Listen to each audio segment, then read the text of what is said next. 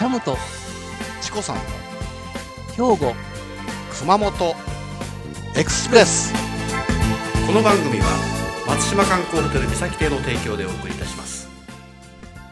だからハウスものが一年中で食べられる野菜はできるだけ使いたくないというのがプロの職人みたいですね、はい。でその自然のその季節の中で採れたもの。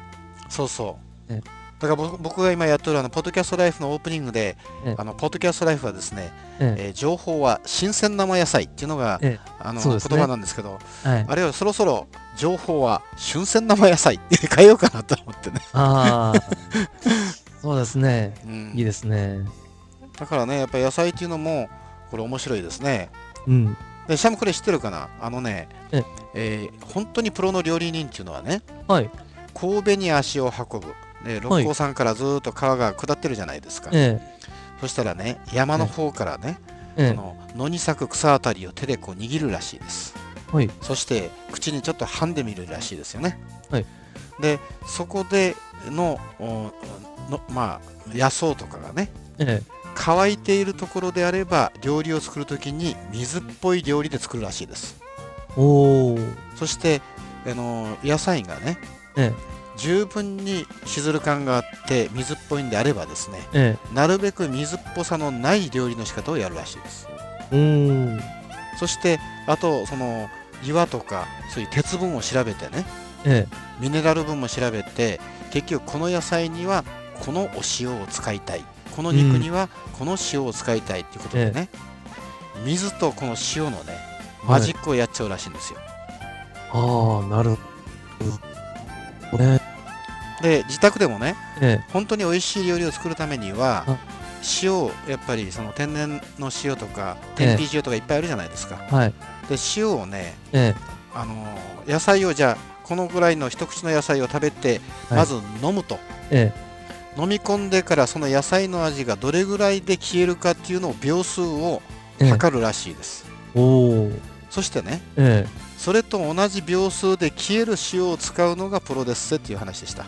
ああそっか。だからうんそうですね。塩の味だけ最後まで残ってもダメだし、そうそう。これ山形県のねえあの庄庄内平野でレストランやってるその奥奥田正幸さんっていうこれ「情熱大陸」でもこう出たあのーまあ、えはい。スローフードの大家なんですけどもね。はい。彼に言わせるとねえそこをもうとくとくと話をしてくれると思います、え ななるほど。えあでもその話よくわかりますね。うえん、だから料理の味が消える野菜の味が消える時間とええ。塩の味が消える時間をちゃんとマッチングしたものを食べさせればね、えまあ一つのそのコースで、えーなんて言ってたかな、えーお塩は 4g ぐらいしか使いませんよって話でしたね。だから日本人っていうのはやっぱり塩分を取りすぎて血圧が高くなったりとか。えもう腎臓に負担を与えてね、えうん。まあ、そうなりますけどやっぱり健康のためにはあできる限りミネラル分の多いそういう新鮮生野菜を食べてえで最小限の塩で調理をするえなるほど。それが何かあの鉄則であるというふうに言ってましたね、なるほどね。うん、そのね最小限の塩もね兵庫県実は美味しいのがあるんですよ。あ熊本もあるよ、あそうですか。うん、天草に天日干しがありますよ、ああいいですね、兵庫県は実はあのー赤穂浪士でおなじみの赤穂、うん。播州赤穂がですねうん。うん、あの昔からその塩の名産地だったんですね。熊本とねなんかつながりがあるみたいかもしれないね、その赤穂浪士のね、ええ。ー、遺髪がですねえはい。熊本県北部山鹿市の日輪寺というお寺にねはい。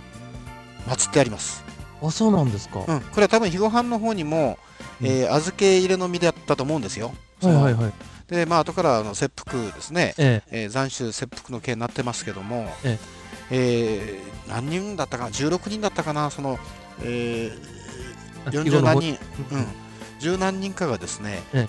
えー肥後藩の方で、えー預けの身になって、で、えーその遺髪をですね、ええ。ー国道3号線を熊本市からずっと北上して24キロぐらいに山鹿市であるんですね。約45分ぐらいで行きますけれども、はい。その3号線の山鹿市の中心をちょっとですね、えー、45キロ北上して右手に日輪寺という、まあ、一輪不茶料ええ。えー日輪ですね、はい。えこれはあの不茶料理でも有名なんですけどもそこにね、はい。ええ。チコさんが行った時に赤老市その遺髪をですねえ祀ってありましたよ。え。おお。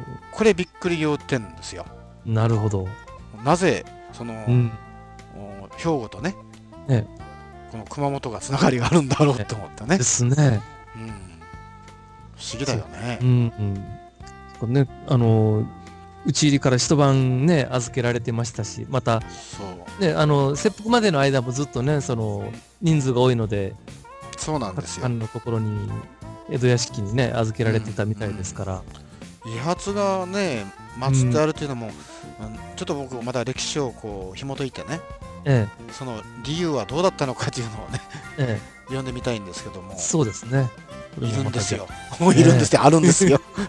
ね、つながりが見えてきますね、なんと。うん面白いね。うんしかしやっぱり兵庫の方からこちらまであの歩いてくるっていうのは大変ですよ、昔は。そうですね。うんね、誰でも馬に乗っていける時代じゃないからですね。え当時は馬は今のどうでしょう？あのレクサスぐらいの価値があったじゃないですか。えねじゃあ、えー時間がそろそろですから、じゃあ最後の一品でいきましょうか。え、最後の一品。はい。では、えー最後はやっぱりまた海に戻りますけども、また海に行くの？ええ そうなんだ。そうです。えっ、とね、残してました。えーこれもやっぱり明石で上がりますけども、うんえータイ、タイ。明石もタイっていうのも有名なんです。タコと並んで。熊本もあるんですよ。はい。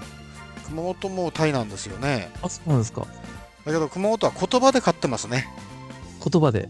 うん。もうよかったい。もうそぎゃんたい。もう嬉しかったい。もう全部タイがつきますからですね。これはたい焼きたい。そね。そうそう。なるほど。これはキダイネ、マダイネ、タイネ、うん。南電よかたい。こんな感じでタイがつきますね。見事なオチがつけられましたね。じゃあ次ね、シャム、はい。何をやろうかね、この対決は。うん。難しいですねう。ん。何を持ってくれば。そうね、うん今度はね、はいあの神戸のはい異国情緒 VS はい。熊本のえ土着情緒、え。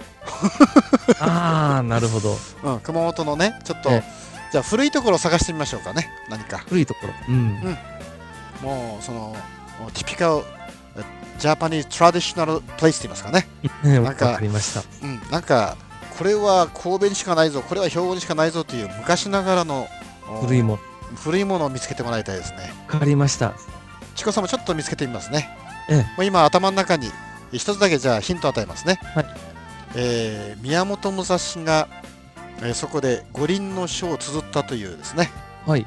レイガン堂、そこのはい五百羅漢とかですね、はい。そういったところのおお話をしましょうかね。なるほど。ええでは、兵庫は、かなり昔の方まで遡って行ってみたいと思います。そうですか。原始時代、石器時代、あそうだね、多分ね、ええ化石とか恐竜の保育でしょ。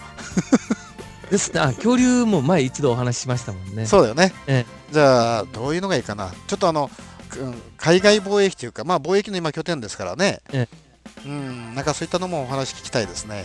わかりました。え熊本はじゃあ、えー宮本武蔵、えー丸目クランドのですね、県政ですね。県の聖ですね。県政シリーズでいきましょう。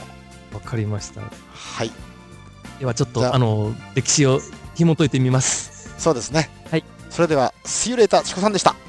シャムでした。ありがとうございました。はい。